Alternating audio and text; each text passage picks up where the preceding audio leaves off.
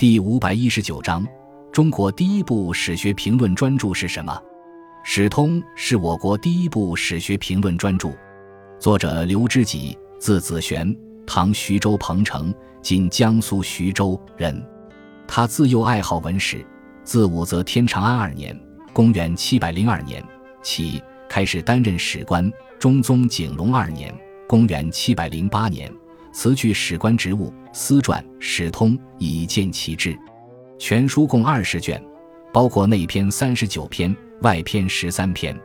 其中内篇的体统批谬、持章三篇今已失传，今本为四十九篇。《史通》是针对唐以前的写史所采用的主要体例编年体和纪传体进行了总结，将采用这两种体例编写的史书称为正史。并对这两种体例的编写特点和得失进行评论。书中认为必须沿袭这两种体例，而以后写史的主要体例则是断代体。《史通》既论述了有关史书的体裁体例、史料采集、表述要点和作史原则，也论述了史官制度、史籍源流以及杂评史家得失。《史通》在我国史学界有着很高的地位，它具有划时代的意义。